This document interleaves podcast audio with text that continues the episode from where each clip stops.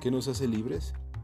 El poder adquisitivo, el nivel socioeconómico, tu forma de pensar, tu raza, tu etnia, tu nomenclatura o tu cultura. Hay una infinidad de significados de la palabra libertad. Cada persona tiene una diferente perspectiva de la palabra libertad, pero en realidad, ¿qué es libertad? Libertad es expresarte libremente. Libertad es vivir como si fuera el último día de tu vida.